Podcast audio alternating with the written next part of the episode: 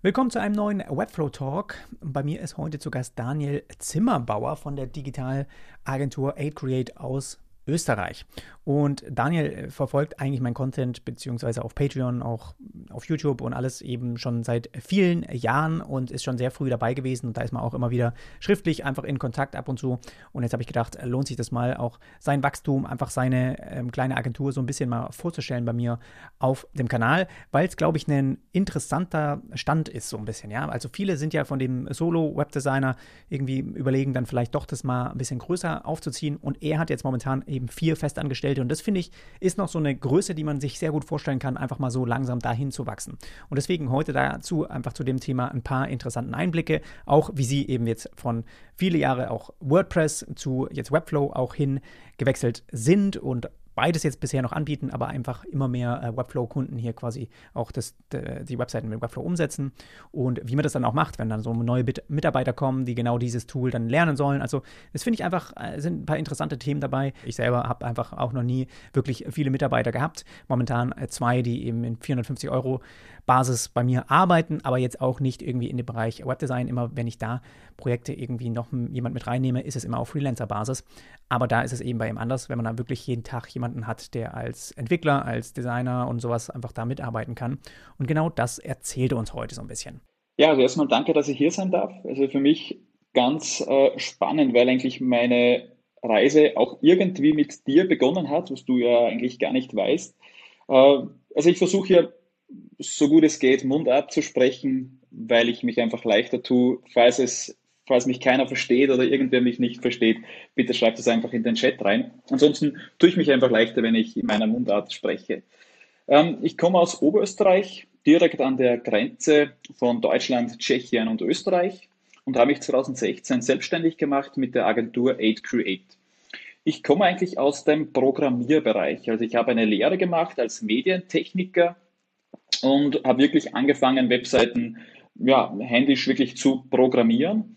Und das war das erste Mal, dass ich in Berührung gekommen bin mit Agenturen, dass es da ein Konzept gibt, dann gibt es ein Webdesign, dann wird das umgesetzt. Ich habe früher immer laienhaft gedacht, da kommt ein Kunde und sagt, bitte, ich hätte gerne eine Webseite und dann kann ich mir alles ausdenken. Also ganz naiv habe ich das kennengelernt, wie die Schritte sind vom Erstkontakt von einem Kunden, bis die Webseite wirklich fertig ist. Und in diesen dreieinhalb Jahren, wie ich äh, Programmieren gelernt habe, habe ich aber recht schnell gemerkt, dass mich das Programmieren an sich Spaß macht, aber dass es noch andere Sachen gibt, die mir mehr liegen, wie zum Beispiel Konzept, den Kunden zu verstehen. Ich glaube, das ist eins meiner Stärken, zu verstehen, wo, wo liegt das Problem, was will der Kunde wirklich haben, weil ich glaube, das kennen auch ganz viele. Wenn ein Kunde zu dir kommt, ist es nicht unbedingt das Erste, was er sagt, was er haben möchte, das, was dann wirklich am Ende rauskommt, sondern da äh, kommt man in ein, zwei Gesprächen dann drauf, ähm, dass vielleicht eine andere Lösung die bessere ist. Und der zweite Part, der mich eigentlich sehr interessiert hat, war wirklich auch Webdesign. Und als ich die Lehre dann abgeschlossen habe, habe ich mich selbstständig gemacht und habe begonnen mit Contao Webseiten zu bauen. Und am Anfang habe ich alles selbst gemacht. Also ich habe gedacht, ich muss Logo-Design machen, ich muss Webdesign und Print und, und Programmieren. Und habe mir dann, ich glaube, es war 2018, ein, ein, auf YouTube ge gesucht nach Logo-Design und dann ist mir dein Video von Silvan Logo untergekommen. Und so bin ich eigentlich auf dich gestoßen und so hat dann die Reise begonnen. Ich habe gesehen, du hast auch Contao-Webseiten gemacht. Und ja, ich habe da irgendwie Parallelen gesehen und es war sehr spannend und bin dann zu Sketch umgeswitcht und habe aber dann relativ schnell nach ein Jahr, eineinhalb Jahren gemerkt, dass ich, wenn ich die Webseite designt habe, immer natürlich gewusst, okay, ich muss es auch selber umsetzen. Das heißt, ich habe doch immer wieder Elemente genommen, wo ich wusste, wie geht das, ähm, damit ich nachher nicht dem Kunden ein Design präsentiere, der ist super happy. Und dann bin ja ich der, der die Webseite technisch umsetzt und dann gibt es im Nachhinein Probleme. Und wie es der Zufall will, hat sich dann Mario, der auch jetzt äh, mein erster Mitarbeiter war und, und immer noch bei uns als Webdeveloper tätig ist, hat sich bei mir beworben und ja, es hat sich irgendwie am Anfang schon gut angefühlt und wir haben gesagt, okay, ähm, das probieren wir aus. Das war dann auch der erste Schritt wirklich weg von alleine arbeiten hin in eine kleine Agentur, ähm, was am Anfang natürlich ja, ganz schwer war. Also ich glaube, das war einer der schwersten Entscheidungen für mich. Bleibe ich alleine oder stelle ich eine Person an? Haben wir genug Aufträge? Wie funktioniert das dann? Ähm, aber es hat sich irgendwie alles ganz schnell irgendwie von alleine ergeben und wir waren dann ein gutes Team. Ich war zuständig für Konzeption und Webdesign und Mario hat ihm dann das erste Mal WordPress in, in die Agentur gebracht. Er hat vorher bei einem Unternehmen sieben Jahre lang dort die WordPress-Seite gepflegt, also kennt sich hier wirklich aus. Und ja, genau, seitdem haben wir bis letztes Jahr ähm, nur WordPress-Seiten gemacht. Und der zweite große Part, der 2019, 2020 dazugekommen ist, war dann Social Media Marketing, also organisches Social Media Marketing und wirklich Performance Marketing, weil wir einfach gemerkt haben, wenn Kunden bei uns eine Webseite gekauft haben, dann war die hoffentlich super schön, hat funktioniert und, und die Texte und Bilder waren super, aber irgendwie war der Kunde nach einem halben Jahr oder Jahr irgendwie nicht zufrieden. Und wenn wir nachgefragt haben, dann kam immer wieder die Antwort, ja, so viele Anfragen bekommen wir jetzt auch nicht und irgendwie werden wir nicht gefunden. Und dann haben wir uns entschieden, okay, wir können entweder diesen großen Part Google angehen oder wir stürzen uns auf Facebook, Instagram und haben dann im 2000, Ende 2019, Anfang 2020 eben mit Social Media Marketing angefangen und betreuen jetzt ungefähr 25 Kunden in diesem Bereich. Ah ja, interessant. Also das heißt, die Bestandskundschaft ist schon auch eine große Einnahmequelle für euch. Okay. Das ist ja auch was, was ich zum Beispiel auch, äh, was äh, es dann total so bei mir unterscheiden wird. Also ich habe fast gar keine Wartungsverträge oder sowas, die ich jetzt mit Kunden habe. Habe so ein, äh, zwei Kunden, wo ich schon immer wieder Sachen mache, aber oft lasse ich dir gerne auch gehen nach dem Auftrag sozusagen und bin da, wenn sie mal wieder was brauchen. Aber ich durchaus ist natürlich eine Einnahmequelle von Agenturen, von Studios, dass man eben äh, regelmäßig äh, auch Umsatz generiert durch quasi ja, solche Wartungsverträge. Ja. Genau. Also es hat vor- und Nachteile, würde ich äh, in diesem Bereich sagen. Also gerade bei, bei Social Media hat es einfach diesen großen Vorteil, du kannst einfach längerfristig planen. Also was wir nicht wollen, ist, sind Jahresverträge. Also bei uns rennt das alles quartalsmäßig ab und wir können zumindest immer ein Quartal nach vorne planen, was natürlich für mich schon etwas Sicherheit gibt für die Mitarbeiter. Ähm, gerade was Webseiten betrifft, gibt es wenig bis gar keine Wartungsverträge, nur im Bereich WordPress, wo wir sicher nachher dazu kommen, die Plugins abzudaten. Ähm, aber wir hatten oder haben das Glück, eigentlich die letzten sieben, acht Jahre immer gute Arbeit geleistet, damit jetzt Kunden, die seit sechs, sieben Jahren eine Webseite haben, jetzt zu uns kommen und sagen, okay, wir wollen einmal einen Relaunch machen. Also die größten wiederkehrenden Kunden sind eigentlich im Social-Media-Bereich oder dann nach zwei, drei, vier Jahren Kunden, für die wir gute Arbeit geleistet haben und dann wieder zu uns kommen. Mhm. Ja. ja, Social Media, das kann ich mir auch gut vorstellen, dass man da sich ein bisschen mehr den Schritt auch dann traut, sage ich mal, noch einen Mitarbeiter zum Beispiel einzustellen, wenn man halt ganz klar weiß, okay, das sind gezielt äh, bestimmte Betreuungsaufgaben, die man halt einfach monatlich hat, wo man auch gut jemanden dann direkt drauf ansetzen kann. Also das, das, das kann ich mir auch gut vorstellen, dass man da auch so diese Schritte dann auch wagt in dem Bereich, genau. Jetzt hast du schon erzählt, äh, seid ihr mit WordPress und Contao auch interessant, ja, dass, dass du mich so auch ein bisschen gefunden hast, ja. Das habe ich nun wirklich seit Ewigkeiten nicht mehr angefasst. Also ich weiß nicht, ob sich da irgendwie das Backend geändert hat mittlerweile, aber im Vergleich äh, zu dem, was ich jetzt bei bei Webflow habe, ist das wahrscheinlich immer noch, äh, wirkt es immer noch ein bisschen alt. Aber wie, wie kam das jetzt bei euch, dass, dass Webflow quasi so ein bisschen mit ins Spiel gekommen ist? Hast du das auch einfach dann bei mir mal entdeckt oder wie intensiv hast du dich dann damit beschäftigt? Also äh, hilf uns mal so ein bisschen den Einstieg dahin zu machen, weil das finde ich auch immer spannend, weil sich doch viele auch schwer tun, sage ich mal, so ein Toolset zu verändern, ne? einfach mal zu gucken, okay, ist da doch nicht schlecht, dann schaut man mal ein paar Videos an, aber das dann auch wirklich zu nutzen, auch bei Kundenaufträgen, das dauert doch meistens ganz schön lang bei Webdesignern, dass man halt das, was man kennt, will man irgendwie so, die, die Prozesse, man will es so lassen und dann so ein ganz neues Tool, ja, also wie, wie war das bei dir? Ja, also ich, ich kenne das auch, äh, vielleicht nicht gerade von mir selbst, aber von anderen Agenturen, mit denen ich in Kontakt bin und äh, mit denen ich auch über Webflow spreche, gibt es ja genau dann diese Themen und auch wir intern, warum soll ich ein System tauschen, das ja eigentlich ganz gut funktioniert.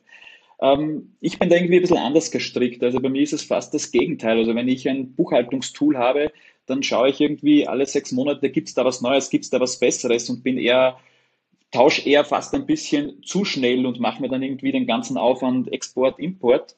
Und ich habe dann, ich weiß es nicht, ob es jetzt bei dir in einem Video war, aber auf jeden Fall auch bei dir, habe ich Webflow entdeckt und, und habe mir gedacht, okay, super Tool, aber habe es nur ein bisschen oberflächlich am Anfang ähm, mir angesehen, weil ich auch natürlich, wie ich dann die ersten Mitarbeiter bekommen habe, auch lernen müssen, Sachen abzugeben. Also ich würde natürlich am liebsten selber irgendwie in Figma Sachen bauen. Ich würde, ich nutze auch selber Webflow und baue auch was in Webflow.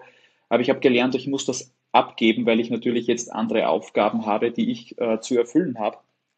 Und ich habe dann über eine Partneragentur, ähm, wo wir uns selbst, weil ich muss sagen, vor drei Jahren wollten wir unseren eigenen Auftritt überarbeiten und ich habe dann gemerkt, irgendwie die eigenen Sachen, die ja, greift man immer als letztes an, weil natürlich die Kundenaufträge stehen im Vordergrund und dann habe ich eine Partneragentur beauftragt, uns bei unserem eigenen Design etwas zu helfen und einmal eine andere Sicht von außen einzubringen.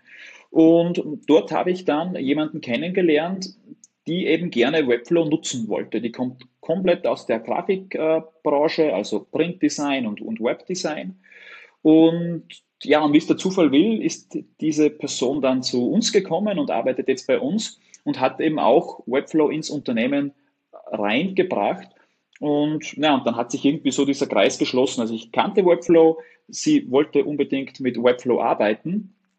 Und dann ähm, ja, hat sich das irgendwie so ergeben. Genau, das ist die Eva.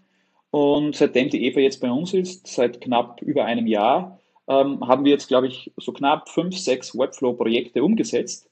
Ähm, und was halt ich an dem so schätze, ich habe jetzt eine Person, die sich wirklich mit dem Webdesign auseinandersetzt und direkt danach die technische Umsetzung.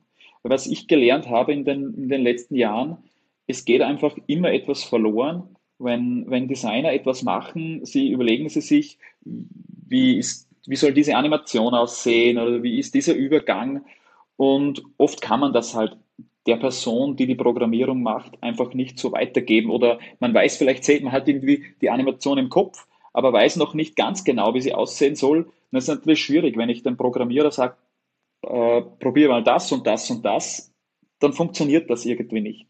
Und in Webflow können wir halt wirklich jetzt, nachdem wir das Konzept gemacht haben und die Wireframes, können wir wirklich oder kann eine Person, die aus dem Grafikbereich kommt, wirklich die Webseite dann vom Screen Design bis wirklich bis zur fertigen Befüllung auch die Seite online stellen. Und das war dann eigentlich für mich ein, ein großer Benefit, wirklich auch Webflow als zweites Tool neben, neben WordPress einzuführen.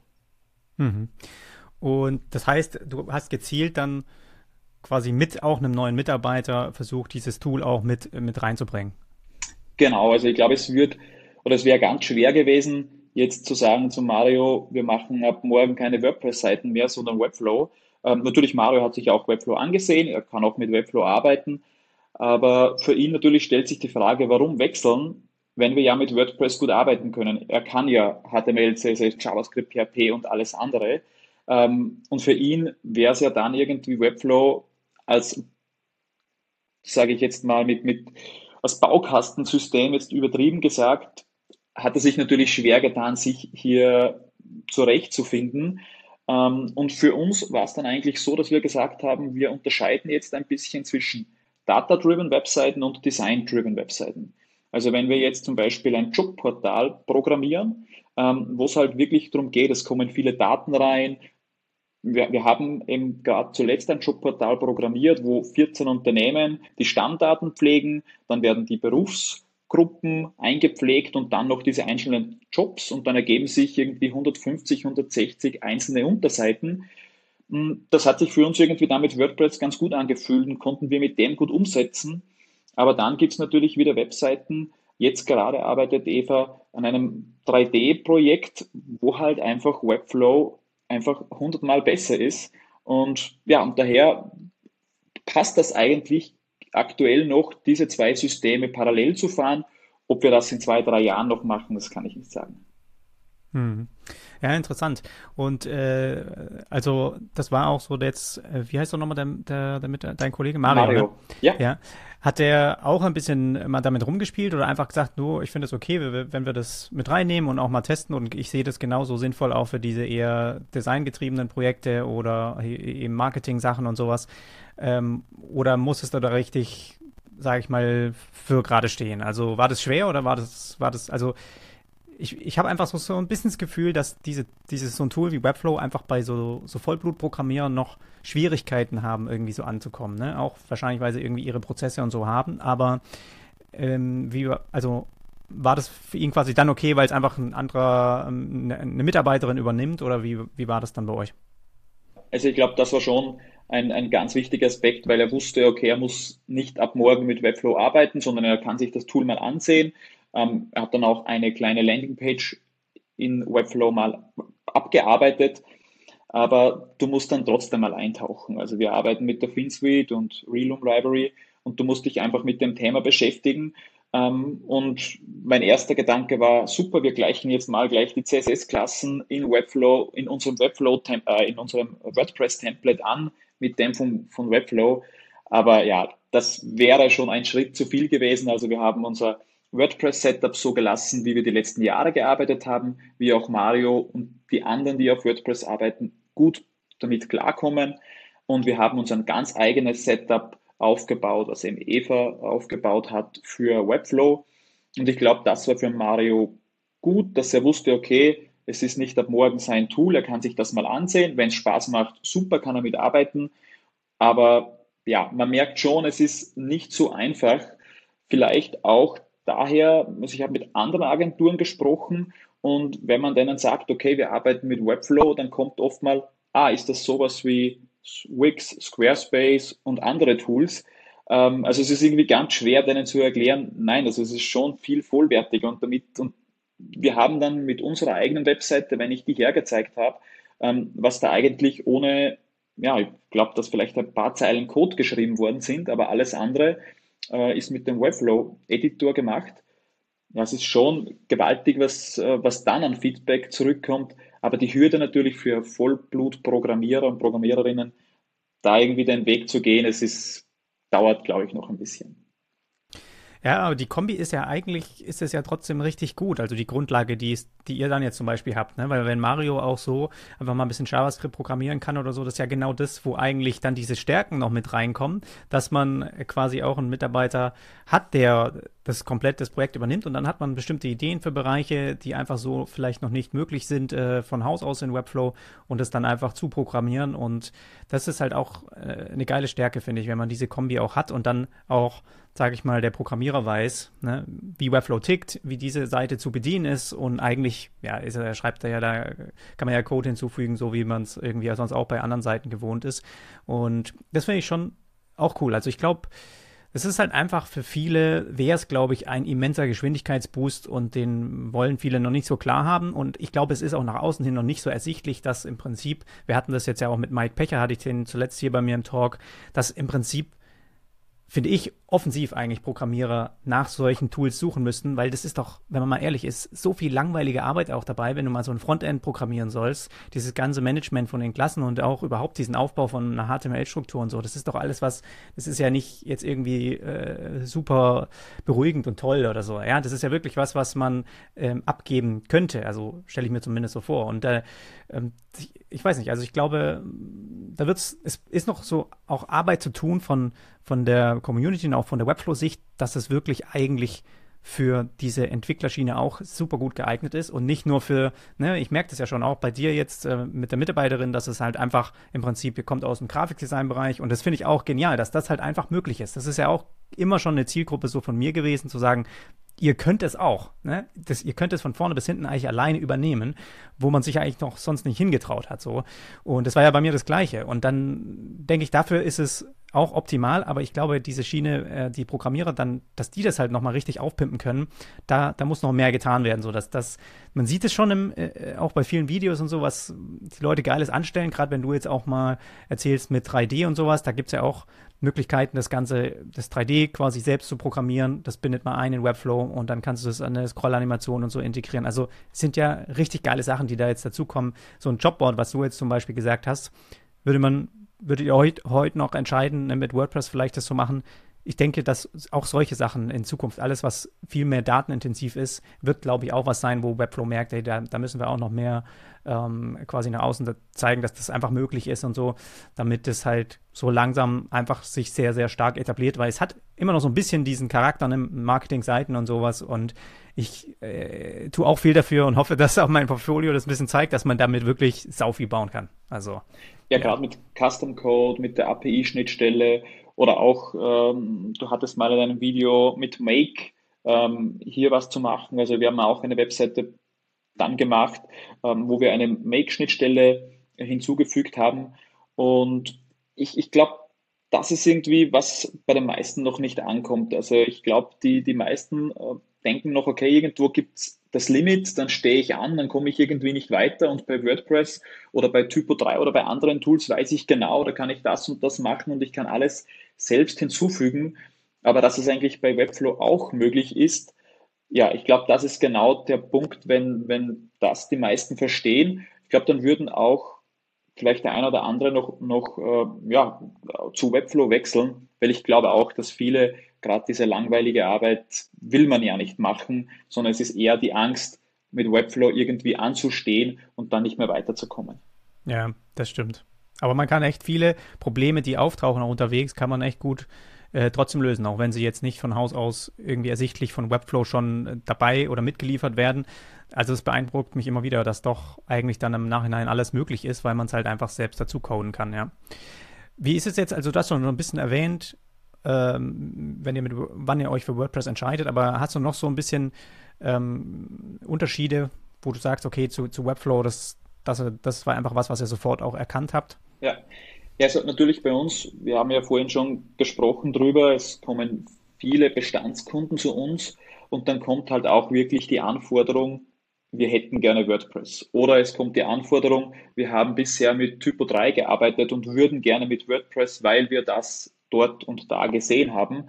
Ähm, ja, und dann ist es natürlich für uns so, wir können jetzt entweder vehement widersprechen und dem Kunden überzeugen, Webflow zu nutzen, oder weil wir halt WordPress auch können, dass wir wirklich dann eben dem Kunden den Wunsch erfüllen und die Webseite mit WordPress umsetzen. Das ist ein großer Punkt. Oder auch ein, ein, ein weiterer Punkt, dass manche Kunden zu uns kommen und sagen, okay, sie wollen wirklich die Webseite dann auf dem Server hosten und wollen die dort betreiben. Und soweit ja ich informiert bin, kann ich zwar die Webflow-Instanz herunterladen, aber dann funktioniert das CMS nicht mehr.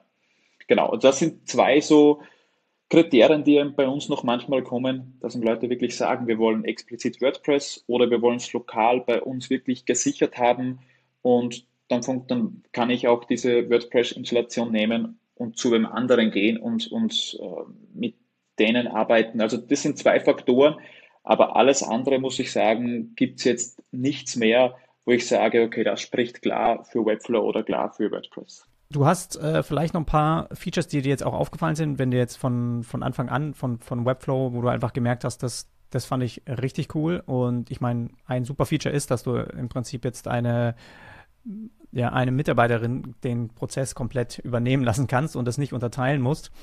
Ähm, aber sonst noch, abseits jetzt von Prozessen, einfach vom Tool selber, irgendwas, was, was du richtig gut fandest? Ja, also auf jeden Fall die Clonables. Also das ist was, was für uns einfach mega viel Zeit spart. Vor allem auch, wir arbeiten einerseits wirklich für Kunden, die zu uns kommen und uns als Agentur beauftragen. Oder wir arbeiten auch in einem Netzwerk, wo andere Agenturen zu uns kommen und halt wirklich zum Beispiel nur Webdesign bei uns anfragen oder auch nur die technische Umsetzung. Und dann passiert es natürlich öfters, dass die Agentur kommt und sagt, hey, ich hätte genau diesen, diesen, diesen, dieses Element oder diesen Teil was wir schon vor zwei Jahren bei dem Projekt gemacht haben. Bitte, das ist ja quasi dann so Copy and Paste in dem Projekt. Und das ist halt in WordPress nicht so einfach, ähm, dass ich das von dem Projekt ins nächste schiebe. Und bei Webflow ist es halt dann schon so einfach, dass ich Teile einfach echt mit Copy and Paste von einem Projekt ins andere einfüge oder auch wirklich mal in den Clonables in der Webflow Community nachschaue und finde da coole Sachen und kann das rauskopieren. Also, oder jetzt gibt es ja auch, hast sicher schon gesehen von Reloom, ähm, diesen, diesen Generator für die Wireframes. Also es sind schon Sachen, ähm, die uns halt einfach echt wirklich viel Push geben, so eine Webseite auch viel schneller mal zu bauen und gerade am Anfang die Wireframes. Also das ist auf jeden Fall eine coole Sache, die mir, die mir sehr viel Spaß macht. Ähm, dann auch die Bearbeitung für Kunden. Also das ist halt trotzdem immer wieder ein großer Punkt, der bei Contao damals, weiß ich auch nicht mehr, wie das heute funktioniert, ähm, aber immer irgendwie im Backend äh, Daten auszufüllen, dann aufs Frontend zu gehen, neu laden, wie schaut es jetzt aus? Also das, das wollten wir eigentlich nicht und es funktioniert ja auch bei WordPress ganz gut und das war für mich auch ganz wichtig, dass es auch bei Webflow so ist mit dem Editor, dass es wirklich echt einfach ist, dass die Kunden Texte tauschen, Bilder tauschen, ähm, die CMS-Module befüllen. Also das sind schon, schon Dinge, die, die wirklich super sind. Und natürlich auch, aber das ist irgendwie wie die Clonables, einfach diese ganzen Libraries, also so Personen wie dich, die einfach Sachen bauen und dann zur Verfügung stellen. Da tue ich mich irgendwie bei, bei WordPress etwas schwerer. Und wenn ich es mit WordPress vergleiche, vielleicht mit den Plugins, die zur Verfügung gestellt werden, aber da hattest du ja eh schon mal einen Talk, da hast du halt einfach dann das Problem mit den Plugins, die müssen abgedatet werden, dann funktioniert es mal nicht mehr. Ähm, und das ist halt ein Setup, das, mit dem wir nicht arbeiten. Also für uns war es ganz wichtig von Anfang an in WordPress, ähm, wir nutzen überhaupt keine Templates, also wir bauen wirklich jede Webseite vom Konzept über Screen Design und dann wirklich die, die technische Umsetzung und haben für uns ein eigenes Template gebaut, wie es eine FinSuite quasi, wo einfach was ein Style Guide gibt, aber sonst bauen wir wirklich von Null auf das auf. Natürlich greift man auf gewisse Sachen zurück, die man in den letzten Jahren vielleicht schon öfters irgendwie sich mal zurechtgelegt hat. Ähm, aber gerade bei den Plugins haben wir halt eine Handvoll, die, die, auf die wir vertrauen, für die wir auch bezahlen. Aber das war's dann auch, weil sonst hast du halt wirklich immer das Problem, du musst die regelmäßig updaten und irgendwie alle zwei, drei Jahre funktioniert dann was nicht. Und ich glaube, das ist auch oft der, der schlechte Ruf, dem WordPress äh, leider unterliegt. Aber da, mit dem fahren wir eigentlich ganz gut dass wir die Webseiten jetzt nicht irgendwie mit 15, 20 verschiedenen Plugins aufladen, sondern halt durch Mario wirklich die Expertise haben, halt Sachen wirklich selbst zu programmieren, die äh, eine gewisse Sonderlösung für den Kunden sind.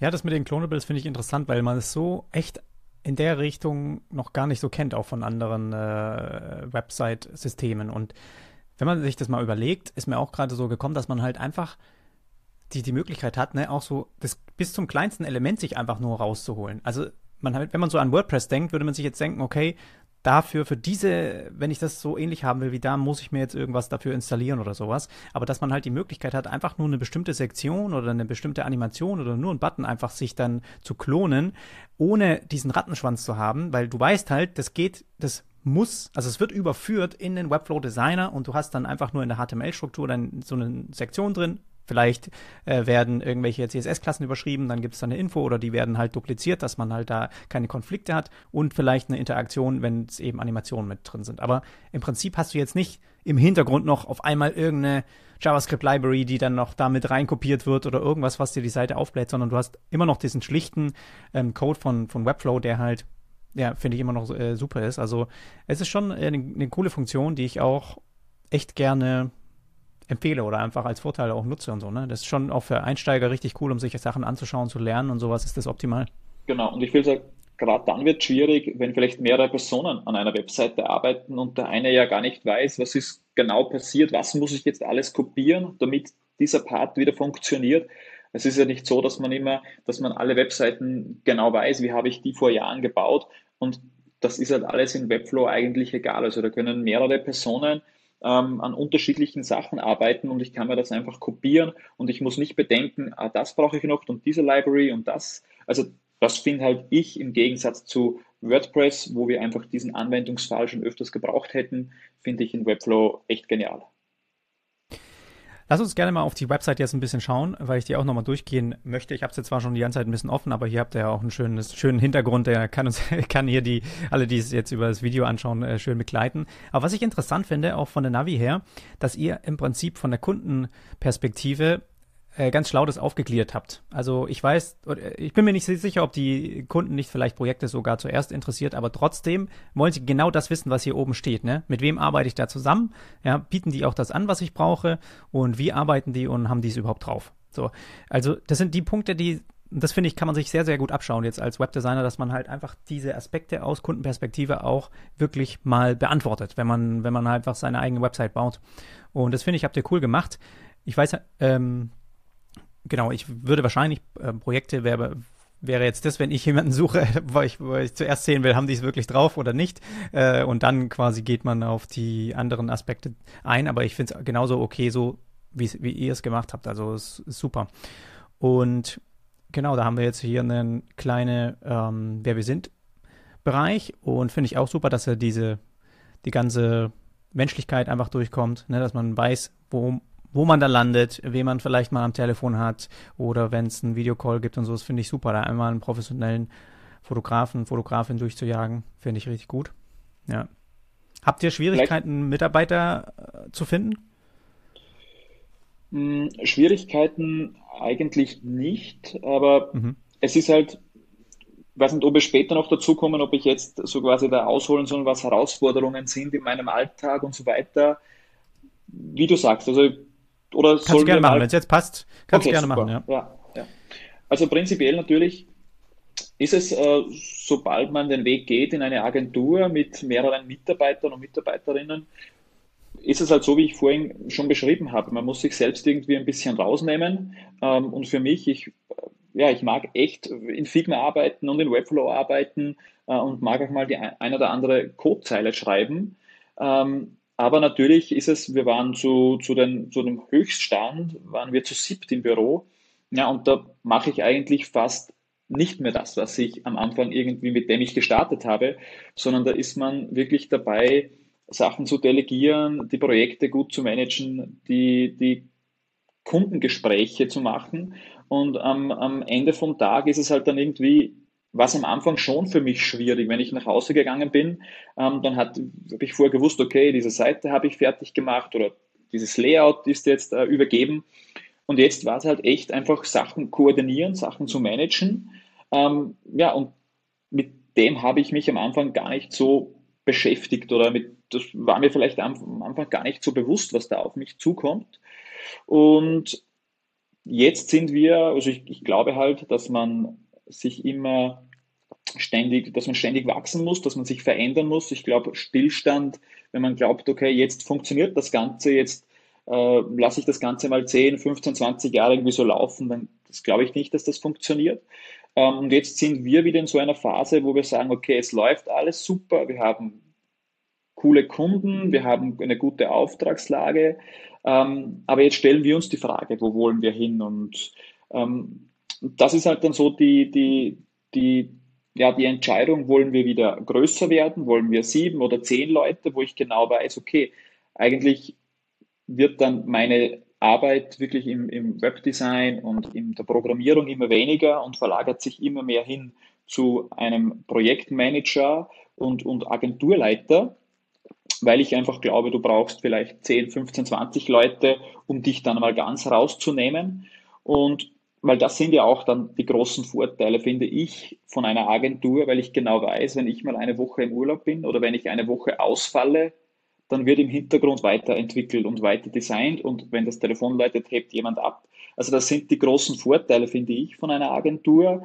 Du kannst dich austauschen, ähm, aber natürlich kommt halt viel mehr Verantwortung auf dich zu. Und in diesem, ja, in diesem Spannungsfeld sind wir gerade unterwegs zu sagen, okay, wollen wir jetzt größer werden? Und ich weiß, ich muss ganz andere Aufgaben machen. Oder wollen wir eher in dem Bereich bleiben und, und auch in der Größe, wo wir jetzt sind? Und uns halt überlegen, wo geht die Reise hin? Bauen wir in fünf Jahren immer noch die Webseiten so, wie wir sie jetzt bauen? Oder geht es eben in diese Richtung, wie du vorher gesagt hast, es werden durch äh, Non-Code-Editors, durch AI und, und, und anderen technologischen Fortschritten geht es vielleicht eher mehr können wir Sonderlösungen produzieren, können wir zu einer normalen, unter Anführungszeichen Standard-Webseite, dann durch unser Know-how, durch Design, Konzept und Programmierung halt wirklich dann dem Kunden eine Sonderlösung anbieten, die es halt so am Markt durch die aktuellen technologischen Fortschritte noch gibt. Mhm. Und was meinst du, von was hängt so eine Entscheidung ab? Also ist es bei euch auch, habt ihr überhaupt Lust zu wachsen? Also äh, hängt es auch am quasi am, am Geld? Will man da auch quasi auch in dem Bezug wachsen oder will man halt einfach, merkt man, dass, es, dass man noch nicht ausgelastet ist? Also was glaubst du, woran man merkt, dass man diese Entscheidung richtig trifft? Ähm, also ich habe in den letzten Jahren sehr viel auf mein Bauchgefühl irgendwie gehorcht und das hat bisher ganz gut funktioniert.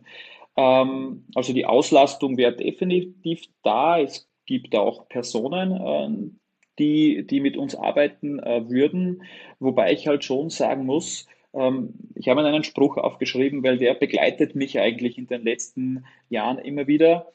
Und er sagt, es gibt Menschen, die nutzen ein Geschäftsmodell und äh, also es gibt Menschen, die nutzen Menschen, um ein Geschäftsmodell aufzubauen und dann gibt es Menschen, die nutzen ein Geschäftsmodell, um Menschen aufzubauen.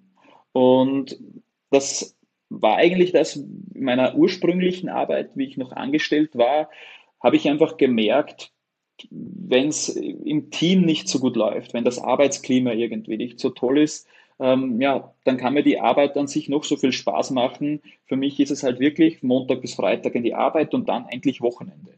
Und ich habe dazu mal erkannt, ich will diese Trennung irgendwie nicht. Für mich gibt es natürlich schon Arbeit und Privat, aber dennoch ähm, empfinde ich Arbeit jetzt nicht als, als klassische Arbeit, die ich machen muss, um irgendwie mein Privatleben zu finanzieren. Und das wollte ich, das war eigentlich die Intention, um wirklich ein Unternehmen zu gründen, ob jetzt eine Person in meinem Unternehmen ist oder ob das zehn Personen sind, denen auch ein Umfeld ähm, zu ermöglichen, in denen es gewisse Flexibilität gibt, in denen es Angebote gibt, damit die Arbeit nicht einfach nur Arbeit ist, sondern wo man wirklich auch sich selber austoben kann. Und wir zum Beispiel machen immer einmal in der Woche am Donnerstag, kann sich jeder am Nachmittag vier Stunden Zeit nehmen und kann halt selber einfach das machen, was einen gerade äh, Lust macht. Ob das ein Buch lesen ist zu einem gewissen Thema, ob das sich ein anderes Tool anzusehen. Ähm, und manchmal nutzen wir das dann selbst und manchmal hat das halt die Person nur für sich gemacht. Und da ist es halt schon wichtig, finde ich, auch die Personen, die das, die das schätzen und die auch in diesem Setup arbeiten wollen. Also das ist, glaube ich, ein wichtiger, ein wichtiger Punkt. Und der zweite wichtige Punkt ist halt einfach, ob ich das auch möchte. Ich werde nächstes Jahr im, im Februar das erste Mal Papa. Das heißt, das wird natürlich für mich äh, eine ganz andere Zeit. Und, und ich merke schon jetzt, äh, immer wieder, umso, umso kleiner die Aufträge werden, umso mehr Kunden. Also wir haben jetzt ungefähr 200 Kunden, die wir in den letzten sieben Jahren betreut haben.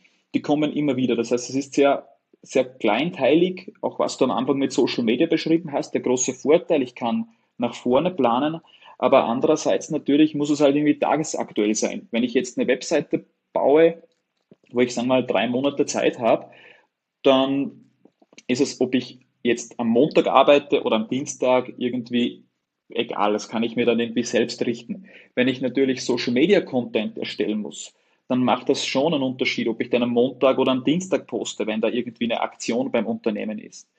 Und das ist halt schon die Frage, in welche Richtung wollen wir gehen? Ähm, möchte ich wieder jeden Tag im Unternehmen sein? Wenn hier sieben oder zehn Personen sitzen, dann muss ich Montag bis Freitag im Unternehmen sein. Und dann kann ich nicht sagen, okay, am Dienstag, ich war irgendwie eine harte Nacht, ich komme erst um, um eins oder um zwei ins Büro. Und das ist halt so, ja, das Thema, das mich gerade so umtreibt, will ich eher so wie jetzt Personen haben, die sehr eigenständig arbeiten können. Jeder hat so seinen Part und wo wir uns auch, wenn wir uns zwei, drei Tage nicht sehen, weiß jeder, was zu tun ist. Wir haben eine gute Software im Hintergrund, die unsere Projekte managt. Es gibt gewisse Surefixes, wo wir uns sprechen. Aber natürlich umso größer die Agentur wird, umso mehr Präsenz braucht es dann auch von mir. Und ja, das ist halt gerade irgendwie das Thema. Also wir hätten die Auslastung, es gäbe auch Personen, ähm, die sich bewerben würden. Aber es liegt eher jetzt an mir, ob wir jetzt wirklich nochmal den Schritt gehen, weil ich eben schon gewusst, weil ich es eben schon gemerkt habe, wenn wir zu siebt im Büro sind, dann ist halt wirklich mein Tag von früh bis abend irgendwie sehr voll. Hm. Vielleicht als Empfehlung wartest du noch die ja. Geburt von eurem Kind noch ab. Da kannst du die ja. Entscheidung nicht, dass das nachher bereut und genau. äh, dann so wenig Zeit hast. Ja. Aber das ist auf jeden Fall nochmal eine, ein, ein, eine Veränderung im Leben, auf jeden Fall mit Kindern. Und trotzdem kann sowas parallel laufen, klar. Das ist am Ende äh, ein, ein Business, was man managt und das kann natürlich auch weiterhin funktionieren und wachsen. Also andere machen es ja auch vor. Aber was würdest du sagen, ist jetzt von der Entscheidung her, wenn wir mal konkret gucken, ich will einen Mitarbeiter ein, anstellen, ja, einstellen. Ist es besser, da, sage ich mal, aus deiner Sicht in, in Vorleistung zu gehen und zu sagen, dann, ich muss den ja, keine Ahnung, Jahresgehalt zahlen, ja, dann zahle ich dem 40, 50.000, weiß nicht, was, was so ein Mitarbeiter heutzutage in der Branche kriegt, aber dann, das habe ich, sage ich mal, beiseite und ich könnte den irgendwie auf jeden Fall schon mal für ein Jahr bezahlen, aber ich habe jetzt noch nicht die Aufträge, um den jeden Tag irgendwie hier zu beschäftigen und zu füllen. Aber würdest du sagen, welche Richtung ist besser? Zu sagen, ich platze fast, ich brauche jetzt mehr Leute, weil ich habe so viele Anfragen? Oder zu sagen, ich hole mir die schon mal rein und ähm, dann gehen wir, können wir quasi, sobald ein äh, Auftrag reinkommt, kann ich den halt sofort äh, beschäftigen? Oder ja, wie, wie, wie macht ja. ihr das? Also natürlich die zweite Variante wäre immer die schönste, zu sagen, okay, immer dann, wenn ich platze, wenn ich äh, quasi so viele Aufträge habe, dann stelle ich wieder Leute ein. Also meine Erfahrung war es eigentlich umgekehrt. Also wir haben immer neue Leute angestellt, um eben genau zu wachsen. Also ich glaube, es gibt, ähm, wenn man so quasi vor einem Kamin sitzt und man möchte, dass dieser Kamin eine Wärme abgibt, dann muss ich zuerst Holz reinwerfen, damit es warm wird. Und genauso sehe ich das auch. Also ich Finanziell, ob ich jetzt ein Jahr lang den, den, den Mitarbeiter oder die Mitarbeiterin zahlen könnte, weiß ich nicht. Also wir machen das eigentlich immer sechs Monate. Also ich will jetzt sagen, sechs Monate könnte jetzt der Umsatz ausfallen und wir können da ganz, ganz, kommen da ganz gut durch. Ähm, aber ich glaube einfach, dass sich die Einstellung komplett ändert. Also sobald ich jetzt, wenn da sitzen habe, wo ich weiß, okay, wir können das jetzt auch abarbeiten, dann war es immer bei mir so, dass ich dann aktiv auch auf Kunden zugegangen bin. Ich hatte dann auf einmal Zeit, ähm, weil früher war es halt immer so, wenn ich im Büro war, wusste ich, eigentlich sollte ich jetzt bei den Kunden sein, um neue Aufträge zu generieren. Und wenn ich bei den Kunden war, wusste ich, eigentlich sollte ich im Hintergrund eine Webseite gestalten oder programmieren. Und als ich dann den ersten Mitarbeiter hatte, war das, war dieser Druck weg, weil dann wusste ich, okay, jetzt wird im Hintergrund programmiert, ich kann mich jetzt auf wirklich auf den Vertriebspart fokussieren. Ähm, ob das so klug ist, jetzt wirklich heutzutage noch ähm, Vertrieb zu machen oder ob das automatisiert über, über Online-Tools geht, das wäre wahrscheinlich ein anderes Thema. Aber ich glaube schon, dass wenn man in Vorleistung geht, ähm, dass sich das dann äh, natürlich bezahlt macht. Und es könnte natürlich mal sein, dass man jemanden hat, und drei bis sechs Monate mit dem arbeitet und dann kommt man drauf, dass es einfach so nicht funktioniert oder dass die Auftragslage nicht da ist. Aber ich glaube, das sollte, dann, sollte man dann nicht als Fehler oder als Scheitern ansehen, sondern es war dann einfach Such, vielleicht war es einfach noch zu bald oder vielleicht muss man noch was ändern. Aber ich würde auf jeden Fall, zumindest war es bei mir so, äh, wie ich die Entscheidung getroffen hatte, war es nicht so, dass ich sagen konnte, okay, ich kann jetzt Mario von Montag bis Freitag komplett auslasten. Wir haben halt dann angefangen, interne Projekte zu machen. Wir haben dann bei unserer eigenen Webseite endlich Sachen eingebaut, die wir am Anfang gar nicht machen konnten. Und so sind dann auf einmal nach zwei, drei Monaten Kunden gekommen und auch solche Kunden, die ich mir am Anfang gewünscht hätte. Und so war es dann eigentlich bisher bei, bei jedem Mitarbeiter und Mitarbeiterin, die ich eingestellt habe. Ja, interessant. Das war so ein bisschen, wer wir sind. Ist halt ganz gut, hatten die Themen gut gepasst. Jetzt Mitarbeiter zu dem Bereich. Gehen wir mal in der Navi weiter, was wir machen. Ganzheitliche Lösungen für die Anforderungen der digitalen Welt. Was ich hier schön finde, dass ihr quasi eure, eure Säulen, Konzept, Kommunikation, grafische Umsetzung, Entwicklung, Optimierung. Also es ist jetzt nicht ist jetzt nichts nichts äh, Neues, dass man sowas anbietet. Ne? Das Paket, das, das passt auf jeden Fall. Aber ich finde die die, wie ihr es aufgezogen habt hier, finde ich, finde ich schön, auch mit einer schönen Scroll-Animation.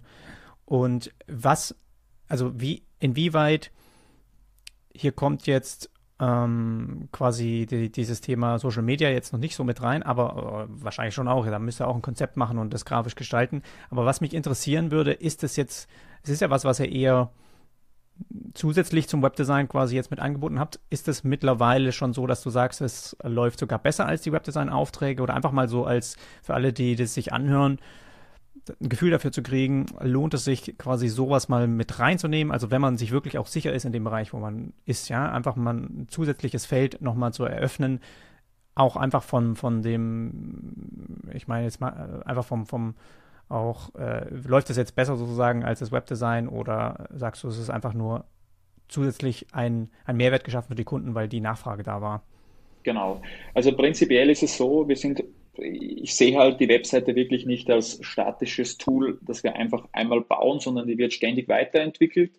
Und wir sind auch jetzt gerade dabei, wirklich auch die Texte noch fokussierter auf das Thema Webseiten abzustimmen. Also wir wollen dieses Social Media Thema etwas in den Hintergrund rücken, weil wie vorher gesagt, das ist halt einfach, du musst tagesaktuell arbeiten, ähm, du hast einfach nicht mehr, wir arbeiten auch mit dem Value-Based Pricing System und schaffen da eigentlich auch 70, 80 Prozent der Angebote ähm, so.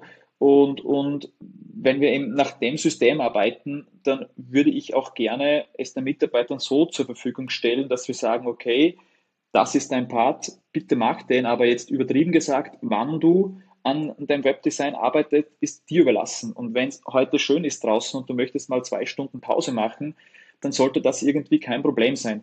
Das ist halt im Social Media Bereich einfach so schwierig. Also das ist der erste Part. Und der zweite, das zweite große Thema ist, wir sind jetzt eben eine Person, die wirklich die Social Media Kanäle betreut. Und es wird halt immer finde ich immer schwieriger. Es gibt so viele verschiedene Kanäle, ähm, gerade was, was Facebook äh, und, und Instagram-Ads angeht, merken wir, dass, dass schon die, die Awareness von Personen, dass es Werbung ist, immer größer wird. Also es ist immer schwieriger, ähm, Werbung wirklich lukrativ zu schalten. Also zumindest wir merken das so. Ähm, es wäre einfach, und es wäre ja immer sinnvoller, wirklich Mehrwert zu stiften, organischen Content zu machen, so wie es auch du machst. Ähm, aber das können halt nur die Unternehmen selbst. Also wir wollen viel mehr, was Social Media betrifft, eher in diese strategische Rolle reinwachsen, dass wir Unternehmen zur Seite stehen, mit denen eine gemeinsame Strategie entwickeln, denen auch zur Seite stehen, wenn sie grafische Anliegen haben, wenn zum Beispiel ähm, ja, eine spezielle Aktion ist, wo wir dann grafische Banner zur Verfügung stellen oder mal eine Landingpage dafür bauen. Aber den normalen Content, das Wissen hat das Unternehmen selbst und das soll das Unternehmen selbst machen. Und daher wollen wir eben wirklich viel mehr hier in eine strategische äh, Positionierung reingehen und wandeln eben die Webseite immer mehr um, wenn die Kunden draufkommen, dann soll wirklich die maßgeschneiderte individuelle Webseite und die Sonderlösungen, die sollen im Vordergrund stehen. Und du hast vorhin gesagt, es ist so quasi diese, dieser Kreis ist ja nichts Neues. Genauso ist es auch. Aber bei uns in der, in der Region und in der Gegend heben wir uns genau mit diesem ganzheitlichen Ansatz ab, weil es gibt Agenturen, die machen nur Web, dann gibt es Agenturen, die machen nur die, die Technik. Und uns ist einfach so wichtig am Vordergrund, zu fragen, was ist denn das Ziel der Webseite? Und auch da kann ich mich auf einen Beitrag von dir beziehen, wie du letztens gesprochen hast, über die Unterseiten. Also die erste Frage, wie viele Unterseiten braucht deine Webseite? Genau das ist es eigentlich. Es ist egal, ob du jetzt vier oder acht oder zehn Unterseiten hast. Wir wollen wissen, welche Lösung bietet das Problem, welche Ziele, Bedürfnisse von anderen Menschen erfüllt das äh, Unternehmen dann wollen wir wirklich dafür eine maßgeschneiderte Lösung entwickeln und dafür gehört halt dieser erste und zweite Part, Konzept und Kommunikation, ist halt für uns so wichtig, weil wir gemerkt haben, ganz früher sind wir irgendwie erst in der Mitte eingestiegen. Der Kunde hat gesagt, ich hätte gerne, das ist meine aktuelle Webseite, die Unterpunkte bleiben bitte gleich, macht das halt ein bisschen schöner. Und es hat irgendwie am Ende, war keiner so richtig zufrieden, wir nicht und der Kunde nicht. Ähm, und daher legen wir eigentlich ganz viel Wert in diesen Konzept- und Kommunikationspart am Anfang. Wer ist das Unternehmen? Wie möchte sich das Unternehmen präsentieren und so weiter? Mhm. Ist ja vielleicht auch eine Info hier für, für die, die zuhören, weil, du Value-Based Pricing noch erwähnt hast, dass es aus meiner Sicht auch gar nicht möglich ist, wenn man nach dem Prinzip arbeitet, wie du gerade erzählt hast, ne, dass man eigentlich einfach nur einen Dirigent hat, der dir sagt, dieses und jenes auf der Seite bitte nochmal ändern, die Navi bleibt gleich, wir wollen die Unterseiten haben, alles schon eigentlich weiß, obwohl er, der, er ist der Kunde aus seiner Perspektive, das sind wichtige Informationen, aber sage ich mal, man das, die Arbeit einfach nur ausführt, dann ist Value-Based Pricing überhaupt nicht möglich aus meiner Sicht. Also wenn du dich nicht mit diesem Unternehmen so beschäftigst, dass du das bestimmte Dinge total erstmal hinterfragst, ihm zeigst, ne, dass im Kern wichtigere Themen eigentlich hier im Vordergrund stehen sollten. Und deswegen ist ja diese ganzheitliche Sache, ne, das Konzept und wie man das mit dem Kunden zusammen ähm, rausfindet, eigentlich nochmal total interessant, was ja ganz viele eigentlich gar nicht machen. Also ich finde es auch immer nicht verwerflich, weil es ist total easy erstmal. Ne? Es ist total easy, den Kunden zu fragen, okay, was brauchst du? Und er sagt es dir und du machst es einfach. Das ist kein Stress, nicht auf beiden Seiten, aber danach kommt vielleicht der Rattenschwanz, okay, du bist irgendwie voll am Ziel vorbei und äh, es war eigentlich von vornherein was im Kopf beim Kunden, aber das hat er dir gar nicht mitgeteilt und du wusstest gar nicht, okay, auf was arbeiten wir hier hinaus. Und da, daran an den Preis zu knüpfen ist fast nicht möglich, ne, wenn man halt einfach nicht diese, diesen, diesen Kern rausgefunden hat. Und äh, ja, das finde ich eigentlich auch ganz interessant. Aber finde ich gut, dass man das visuell hier so schön aufgreift. Schauen wir mal, bei, äh, wie wir arbeiten. Finde ich nämlich auch, da sehen wir gleich nochmal ein bisschen die, die Preise. Genau, hier hast du auch die Schritte. Das finde ich auch mal cool, dass hier die, die Linie quasi zu horizontal zu den vier Säulen geht. Und dann haben wir hier unten ein paar Preise, würde ich nämlich auch nochmal drauf, eingehen. Also jetzt hast du Value-Based Pricing schon erwähnt.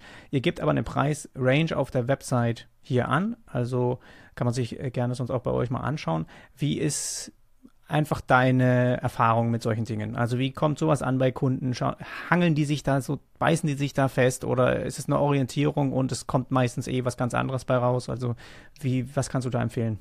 Ja, also warum es wir gemacht haben, war einfach der Grund, weil wir oft Anfragen gehabt haben und ich mir dann die Zeit genommen habe.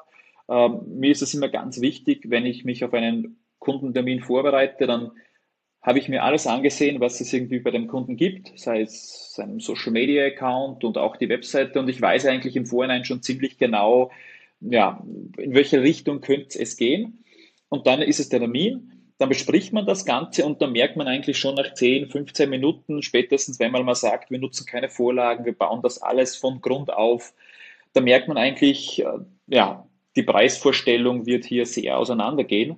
Und ich wollte, diese Zeit wollte ich mir eigentlich ersparen, dass wir nicht die Anfragen haben, wo ich am Anfang ja gar nicht weiß, weil es gibt zwar bei uns äh, beim Anfrageformular das Budgetfeld, aber das hat irgendwie nie so richtig wer ausgefüllt.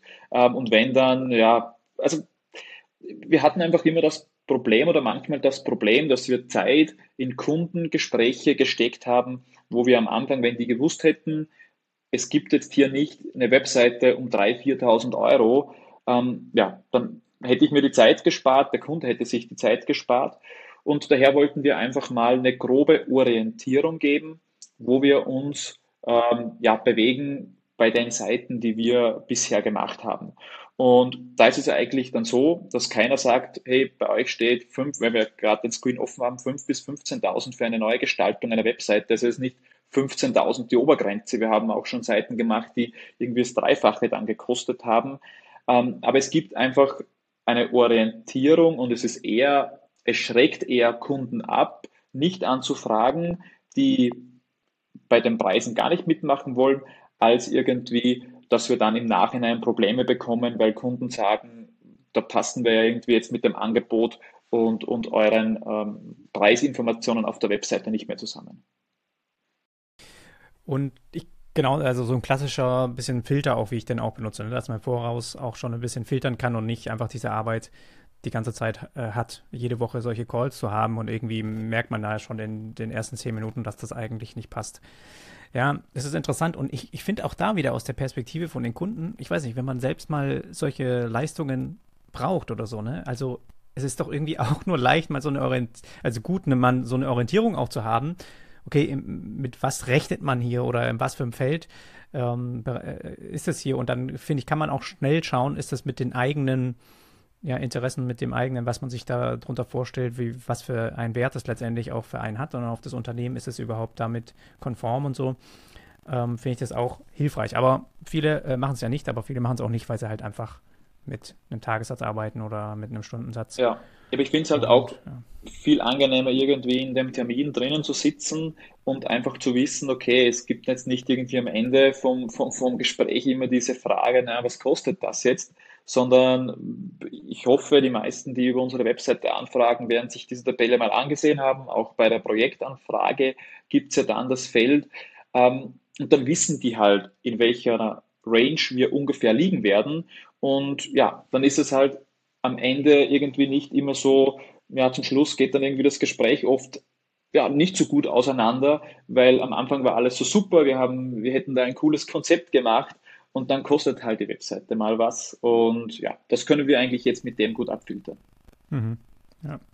Dann kommt nur bei uns eine Unterseite, da bin ich aber gespannt, weil das ist zum Beispiel was, da ähm, vielleicht habt ihr es ein bisschen anders aufgebaut, aber ich, ich würde mir jetzt darunter vorstellen, quasi Punkte oder Auflistungen, dass man einfach was weiß, was euch auch unterscheidet oder was es eben dann bei euch gibt, wo auch ganz viele sich schwer tun, sowas überhaupt erstmal zu formulieren und aufzubauen. Deswegen ist das super, weil äh, das macht einer am Ende aus. Also sowas sollte man auf jeden Fall irgendwie mal mit reinnehmen, genau. Ja, gut zu wissen und wir, wir tracken das ja alles auch mit FireTime im Hintergrund, um zu sehen, wo klicken die Leute drauf und merken eigentlich auch, dass dieses nur bei uns ähm, bei den meisten sehr viele Fragen aufwirft. Also die meisten mhm. erwarten sich was anderes, was drinnen ist. Ähm, Ziel war es einfach noch gewisse Services, die man mhm. wirklich mit einem Festpreis hat, ähm, reinzupacken, wie zum Beispiel das Thema Hosting und Domains, ähm, weil wir natürlich für unsere Kunden, gerade was äh, WordPress betrifft, wir wirklich die Domains hosten, wir erstellen die E-Mail-Adresse und für mich war, für mich war es einfach wichtig, ähm, die Webseite auch wirklich als Arbeitstool nutzen zu können. Und wenn bei uns Kunden anfragen, hey, was kostet das? Ich hätte, ich hätte gerne eine neue E-Mail-Adresse, dann schicke ich denen einen Link mit Verweis auf genau auf diese Sektion und ich brauche dann nicht irgendwie ein, ein PDF erstellen mit einer Preisinfo mhm. ähm, oder genauso wie diesen Wartungsvertrag, den es bei uns gibt. Das ist ein 365 Tage Wartungsvertrag. Da packe ich einfach den Link in das Angebot und dann ist da irgendwie alles drinnen. Ob jetzt nur bei uns äh, der, der Titel so gut ist, das sehen wir in der Auswertung schon. Ich glaube, da werden wir in den nächsten Wochen nochmal nachschärfen müssen. Ja. Ähm, da haben wir das. Wartungsvertrag, genau, da wird das auch nochmal angesprochen. Das ist doch auch super.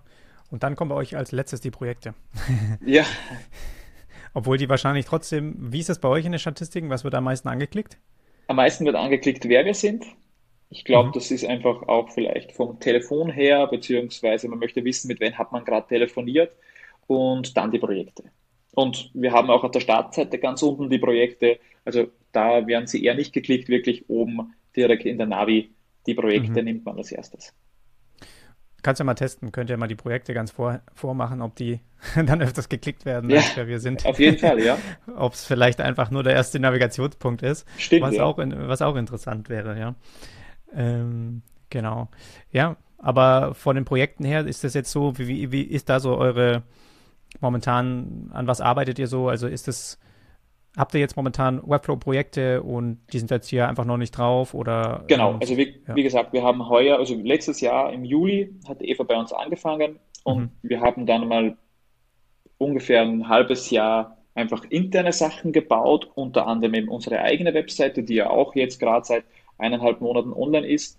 Ähm, wir haben jetzt, wir wollten, wir hatten vor auf der alten Seite, glaube ich, 15 oder 16 Cases drauf wollten mhm. aber explizit wirklich weniger machen und es werden auch in den nächsten zwei, drei Wochen zwei äh, Webflow-Projekte dazukommen und es werden dadurch dann andere Projekte wegkommen. Das war mhm. uns ganz oder mir auch ganz wichtig, dass wir irgendwie maximal neun, sechs bis neun Cases drauf haben und nicht mehr irgendwie dann alle alten einfach drauf lassen.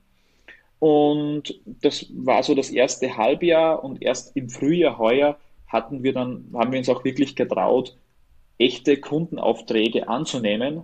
Ähm, und da haben wir jetzt eben vier bis fünf äh, Webseiten umgesetzt. Zwei davon sind online und äh, vier weitere werden, schätze ich mal, noch heuer online gehen. Also wir haben jetzt gerade, glaube ich, zwei, drei Kundenaufträge liegen, die wir in, in Webflow abarbeiten. Also das wird, es wird eigentlich immer mehr und vor allem diese designgetriebenen Webseiten.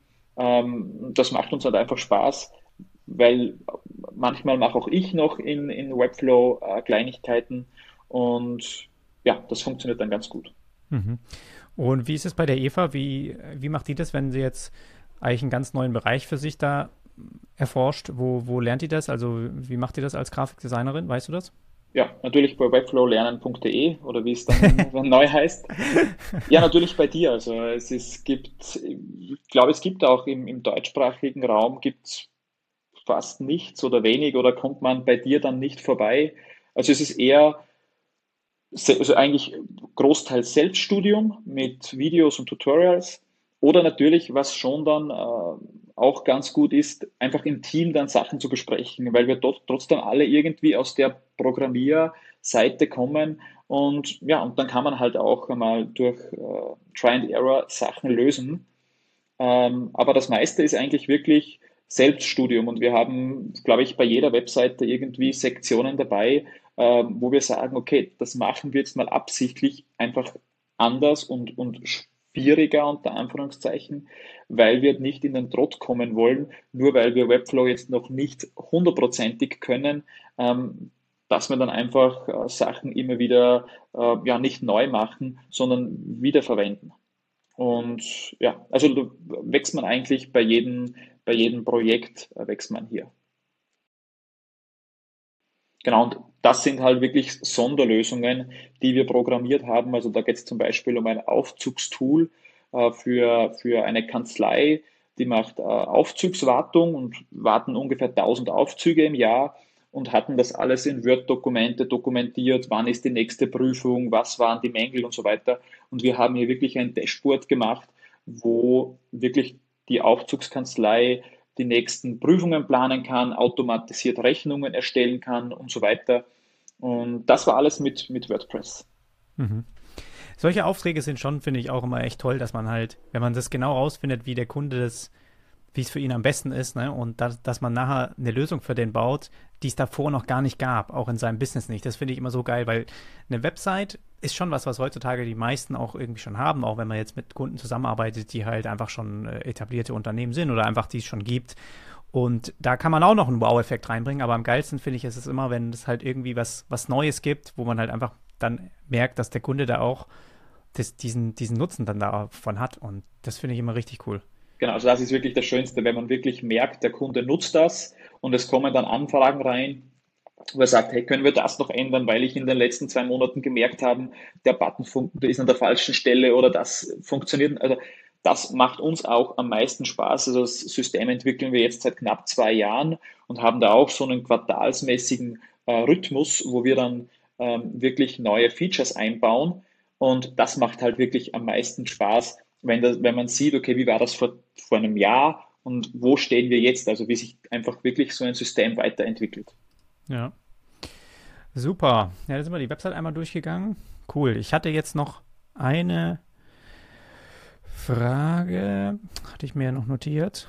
Genau, wir haben eigentlich jetzt schon echt einiges noch über die Agenturthemen geredet, finde ich cool. Ist es vielleicht abschließend einfach so vom Aufwand her? Ne? Ich stelle mir es schon organisatorisch und so, und du hast es auch erwähnt, ich stelle mir das schon aufwendiger vor, vor allem wenn man noch eine Leidenschaft dafür hat, diese Sachen auch mit selbst anzufassen und so, stelle ich mir schon äh, schwierig vor, weil am Ende ist dein, dein Business dann schon eher das Business überhaupt äh, gut läuft und dass das halt einfach funktioniert ähm, und weniger dann die, die Website zu bauen. Aber meinst du, dass sich das heutzutage auch, dass es eher wieder so ein bisschen reduziert wird, so Agenturen zu gründen, gerade so eine kleine Konstellation, wie es jetzt bei euch ist, kleinere, also finde ich ja trotzdem, ist ja trotzdem schon viel, für, für, wenn man jetzt von, von einem Einzelunternehmen zum Beispiel ausgeht, da überhaupt mal zwei, drei dazu zu holen.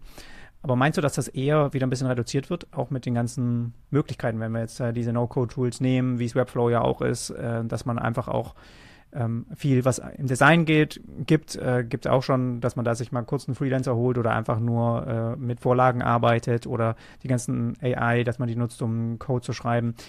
Wie ist da deine Einschätzung? Wie sind da noch Vorteile von einer Agentur? Also, ja. Also glaube ich schon, ähm, dass es, dass man heutzutage Projekte, wo man vielleicht vor vier oder fünf Jahren noch ein zehnköpfiges Team gehabt hat, dass man das heute mit der Hälfte machen kann, weil man sich einfach einen Motion Designer dazu holen kann, weil ich mir Texte äh, dazu holen kann, wo ich vielleicht nicht unbedingt einen eigenen Texter gebraucht habe. Und wenn ich natürlich jetzt in meiner Agenturlandschaft schaue, ähm, Agenturen, die 15, 20 Personen und plus haben, haben immer jemanden, einen eigenen Texter und so weiter dabei. Ob sich das heutzutage noch lohnt, also ich würde es jetzt nicht machen in meiner aktuellen Position. Also ich würde, auf, ich würde definitiv mir solche Sachen, die nicht mein Hauptschwerpunkt sind, also jetzt wirklich die Gestaltung von Webseiten und die Programmierung, ähm, das würde ich auslagern, weil es einfach verschiedene Tools gibt und man kann sich einfach ein Expertennetzwerk aufbauen. Ähm, und ich finde das erstens von Vorteil, weil man immer mit neuen Leuten zu tun hat. Zweitens, man bekommt so auch Aufträge zurück. Also wenn wir jemanden Aufträge bekommen, geben, kommen auch Aufträge wieder zurück. Und der dritte Punkt natürlich, ich kann halt dann punktuell die Erfahrung abrufen und habe dann nicht im Team immer jemanden sitzen, äh, wo ich genau weiß, okay, ich brauche jetzt Aufträge, damit ich wirklich Texte schreiben kann oder Motion Design machen kann. Und ob sich eine Agentur lohnt, ich glaube, das ist immer, kommt halt immer darauf an, aus, aus welcher Sicht das man sieht. Also ich, ich kenne Personen, die arbeiten alleine und sind wirtschaftlich erfolgreicher als manche Agenturen und natürlich auch umgekehrt. Also ich glaube, aus der wirtschaftlichen Sicht würde ich jetzt nicht die Entscheidung treffen, ob ich alleine bin oder ob ich eine Agentur gründe. Ähm, für mich waren es einfach zwei wichtige Punkte. Der erste ist, ich wollte einfach diese Sicherheit, wenn ich mal nicht arbeiten kann für ein, zwei, drei Wochen, dann steht nicht alles, sondern es wird einfach im Hintergrund weitergearbeitet. Und der zweite Punkt, den ich im Vor schon angesprochen habe, mir war es halt jetzt wichtig, nicht einfach eine Agentur zu gründen, sondern mir war es wichtig, ein Unternehmen zu gründen ähm, mit einer mit, mit gewissen Werten, wo einfach ein Umfeld geschaffen wird, wo sich alle wohlfühlen. Und ob das dann Social Media Marketing ist oder ob das äh, WordPress Development ist, ist mir persönlich eigentlich gar nicht so wichtig. Und ob das jetzt drei Personen, fünf oder zehn sind, das äh, wird sich zeigen. Und, und wenn ich schaffe, dass ich eine Person irgendwie ein, ein gutes Umfeld kreieren kann, wo die Person dann irgendwie von Montag bis Freitag gerne in die Arbeit geht, dann habe ich für mich alles richtig gemacht und dann lohnt sich für mich auch wirklich Mitarbeiter zu haben. Und auch den Mehraufwand, den ich habe, äh, nehme ich dann gerne in Kauf. Ja, das ist schon das, dieses Soziale auch, dass man einfach so Leute um sich herum hat. Das finde ich, schon auch ein, auch ein schöner Aspekt, auch dass man sich dieses, dass man einfach auch ja, auf Leute trifft so. Das, das ist schon was, das muss ich sagen.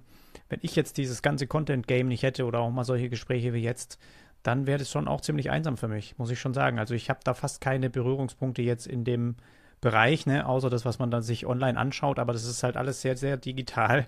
Und äh, ich glaube, bei mir es ist halt einfach durch, dadurch, dass ich diese Inhalte schaffe und dann da die ganze Zeit jeden Tag irgendwelche Kommentare beantworte oder so, so einen Austausch die ganze Zeit habe, fühlt sich das so ein bisschen an, als hätte ich auch Leute um mich rum, die, die jetzt nicht unbedingt direkt zu meinem Team gehören, aber irgendwie doch schon lange mich auch begleiten und so. Und ähm, ich kann das auch verstehen, dass man das, dass auch vielen das auch wichtig ist, ne? dass man da einfach wohin geht, dass da Leute sind, dass er mit, mit Menschen reden kann und so weiter, ja. Ich glaube, es gibt wie für jeden Bereich Vor- und Nachteile. Also ich denke mir auch manchmal, am liebsten wäre ich irgendwie jetzt den ganzen Tag alleine im Büro, Musik an und würde irgendwie was machen. Ähm, andererseits gibt es dann wieder Tage, wo ich mich freue, dass äh, viel los ist und man mit, mit, mit Leuten sprechen kann. Ähm, ich glaube halt einfach, wir leben in einer solch guten Zeit, wo wir halt echt auch Entscheidungen mal ausprobieren können und dann halt wieder ändern können. Also wenn ich jetzt draufkomme, ich möchte in fünf Jahren alleine sein, dann kann ich auch das so zurückfahren, dass ich in fünf Jahren alleine bin. Und wenn ich übertrieben gesagt wieder draufkomme, okay, jetzt möchte ich wieder Personen haben, also ich glaube, man verbaut sich ja nichts, äh, wenn man mal was ausprobiert und dann draufkommt, okay, die Richtung passt jetzt irgendwie für mich nicht. Also ich bin eher lieber mal ausprobiert und draufgekommen, dass es nicht so passt, als immer nur ja, nachzudenken, wie wäre es, wenn ähm, ja, und dass es irgendwie nicht das eine Setup gibt, das einen irgendwie den ganzen Tag 100% glücklich macht. Ich glaube, das gibt es auch nicht. Und wenn man irgendwie 80% seiner Arbeit gerne macht, ich glaube, dann kann man schon ganz glücklich sein. Ja, das finde ich schöne abschließende Worte. Ich danke dir, dass du uns da mal in deine Welt mit reingenommen hast. Und dann würde ich sagen, verlinke ich alles zu euch, kann man sich das nochmal anschauen in den Shownotes und in der Videobeschreibung. Falls ihr Fragen habt zu Daniel, gerne auch ihn kontaktieren. Ich denke, ihr seid auch auf den sozialen Netzwerken üblicherweise wahrscheinlich verlinkt. Und genau, dann danke ich dir erstmal für deine Zeit und wünsche alles Gute fürs Kind. Danke. Das geht wahrscheinlich auch schneller. Schneller als man denkt, ist es da. ja. Ja, ich sage danke, Jonas, für deine Zeit, dass du mich eingeladen hast. Hat mich echt gefreut, mal dich auch in dieser Konstellation kennenzulernen und auch danke für den wertvollen Beitrag, den du in den letzten Jahren geleistet hast, weil ich glaube schon, dass wenn ich jetzt von uns spreche, wir einige Abläufe und Dinge, die wir jetzt machen und die uns auch so erfolgreich gemacht hat, wie wir jetzt sind, wir uns auch von dir abgeschaut haben. Und ich glaube, da bin ich wahrscheinlich nicht der Einzige in der Community, der sich, ja, daher mal Danke sagen möchte an dich für deinen wertvollen Beitrag. Danke, das freut mich immer richtig, wenn ich sowas höre. Super. Du bleibst am besten noch in der Leitung, ansonsten äh, dann genau. können wir das gleich noch hochladen. Ähm, aber für alle anderen sage ich schon mal Tschüss und noch einen schönen Tag und bis zum nächsten Mal.